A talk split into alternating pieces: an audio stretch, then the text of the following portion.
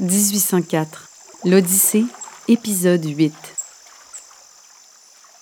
C'est étrange, Nazaire. Quoi? Pourquoi j'ai l'impression qu'on n'a pas encore traversé le lac des Cèdres? Mais non, Elisabeth. Regarde l'immensité devant toi. Les oiseaux qui volent au loin, les rapides qu'on a passés hier. Cette route-là, là, ça peut indiquer juste une chose. Le lac Winnipeg. Lac Winnipeg. La chaleur de l'été commence lentement à se faire sentir alors que le soleil brille et que la faune s'active sous ses rayons. Plusieurs semaines ont passé depuis qu'Aldéric a quitté l'équipage, mais le manque de ce dernier se fait encore sentir, surtout chez Léonie qui pleure parfois son absence en silence. Il y a de cela plusieurs mois, les voyageurs ont quitté la Chine et Terrebonne pour s'aventurer vers l'ouest. Et avec le temps qui passe, la fin du voyage approche. C'est une des plus belles eaux, selon moi. C'est pas un bleu comme les autres ici. Ça te donne pas envie de plonger dedans, des fois? Mais oui, si seulement je pouvais. Bah, on n'est pas si pressé que ça, mon homme. Une petite saucette, ça nous remet à la bonne place. Clovis, pris d'un élan soudain, se tourne rapidement vers Nazaire et le bouscule avec sa pagaie. D'un bond, Nazaire tombe par-dessus bord, emporté par le coup de Clovis. Alors que tous sont surpris et essaient d'empêcher des ballots de tomber du canot, Elisabeth se met à crier, prise de panique. Clovis, non! Il sait pas nager! Quoi? Nazaire sait pas nager! Au travers de l'eau agitée et des cris de Nazaire, tous essaient tant bien que mal de le ramener sur l'embarcation. Clovis, figé, n'arrive pas à se ressaisir. De manière inattendue, Léonie, pleine de courage, saute à l'eau et après quelques instants s'empare de Nazaire. Clovis! Revenu à lui-même, Clovis tend sa main et aide Elisabeth à ramener les deux voyageurs sur le canot. Après avoir tiré de toutes leurs forces, l'équipage trempé est désormais sain et sauf. Peux-tu bien me dire pourquoi tu parlais de la belle eau comme si tu voulais sauter dedans? Clovis, prends ta pagaie, puis rame jusqu'à la berge. On va s'arrêter là. Alors qu'on entend la toux de Nazaire qui revient peu à peu à lui-même, Clovis et Léonie guident le canot vers une berge de terre et de sable qui était tout près. Ils s'y accostent à leur arrivée, tandis qu'Élisabeth emmène rapidement son frère sur la terre ferme, le déposant contre un tronc d'arbre. Nazaire, ça va? Oui, ça va aller. On aurait pu le perdre, Clovis. Ouais, ben disons que c'était pas bien ben clair son affaire. Sa tête, elle saigne. Il doit s'être cogné en tombant du canot. Non loin des voyageurs, tandis que ceux-ci étaient concentrés sur Nazaire, un homme s'est approché tranquillement. Arrivé derrière le groupe, il pointe son arme vers Clovis. Vous travaillez pour qui? Tous se retournent rapidement, effrayés. Un long silence plane, donnant l'impression que même les arbres retiennent leur souffle.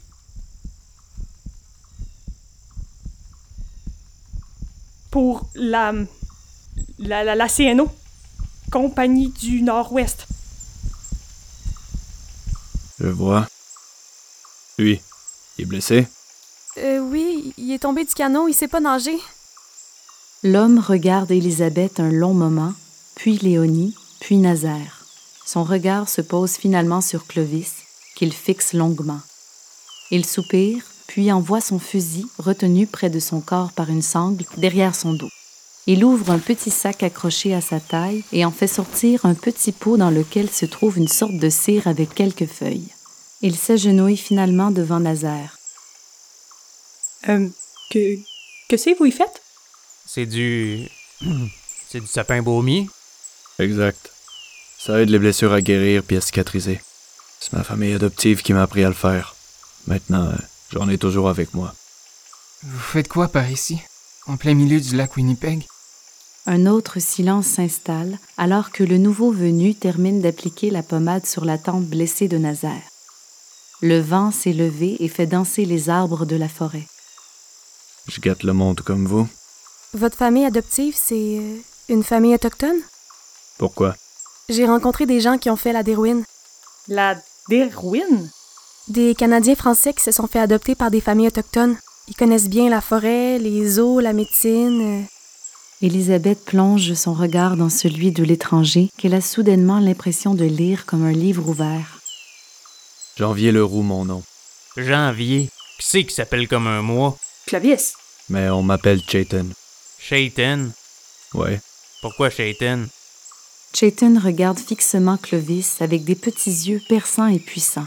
Des yeux qui rappellent étrangement ceux d'un... Faucon. Chayton, ça veut dire faucon. Hein? Faucon en langue sioux. Il faudrait reprendre la route. On perd du temps. Il a raison, on doit partir. Merci pour, euh, pour ce que vous avez fait pour lui. Clovis s'avance pour soulever Nazaire et le prendre sur son épaule. Léonie les suit, confuse et surprise de ce qui vient de se passer. Vous parlez une langue autochtone, Chayton? Ouais, pourquoi? Élisabeth se tourne vers le reste de l'équipage qui s'est arrêté en entendant ces paroles. Elle s'avance vers eux. On n'est pas à l'abri des menaces d'ici la fin du voyage. Si on rencontre des nations autochtones, on pourrait avoir besoin d'un interprète. Puis on dira pas non pour remplacer les bras d'Aldéric. Comme s'il y en avait. Chayton, est-ce que vous embarquez avec nous? On sait même pas si on peut y faire confiance. Je me suis dit la même chose quand je t'ai rencontré à la Chine. Élisabeth sourit. S'avançant lentement vers les voyageurs, Chayton s'arrête net devant le visage de Clovis. Après un temps, il empoigne Nazaire, le retirant du support que lui donnait Clovis. Il se dirige vers le canot dans lequel il assoit le jumeau. Élisabeth et Léonie les rejoignent, laissant leurs compagnons seuls derrière.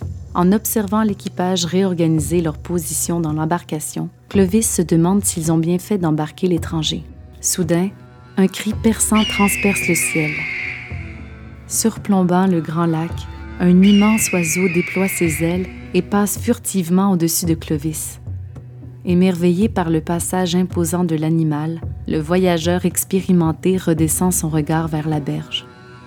Ses yeux se plongent directement dans ceux de Chayton, debout dans le canot, un léger sourire en coin.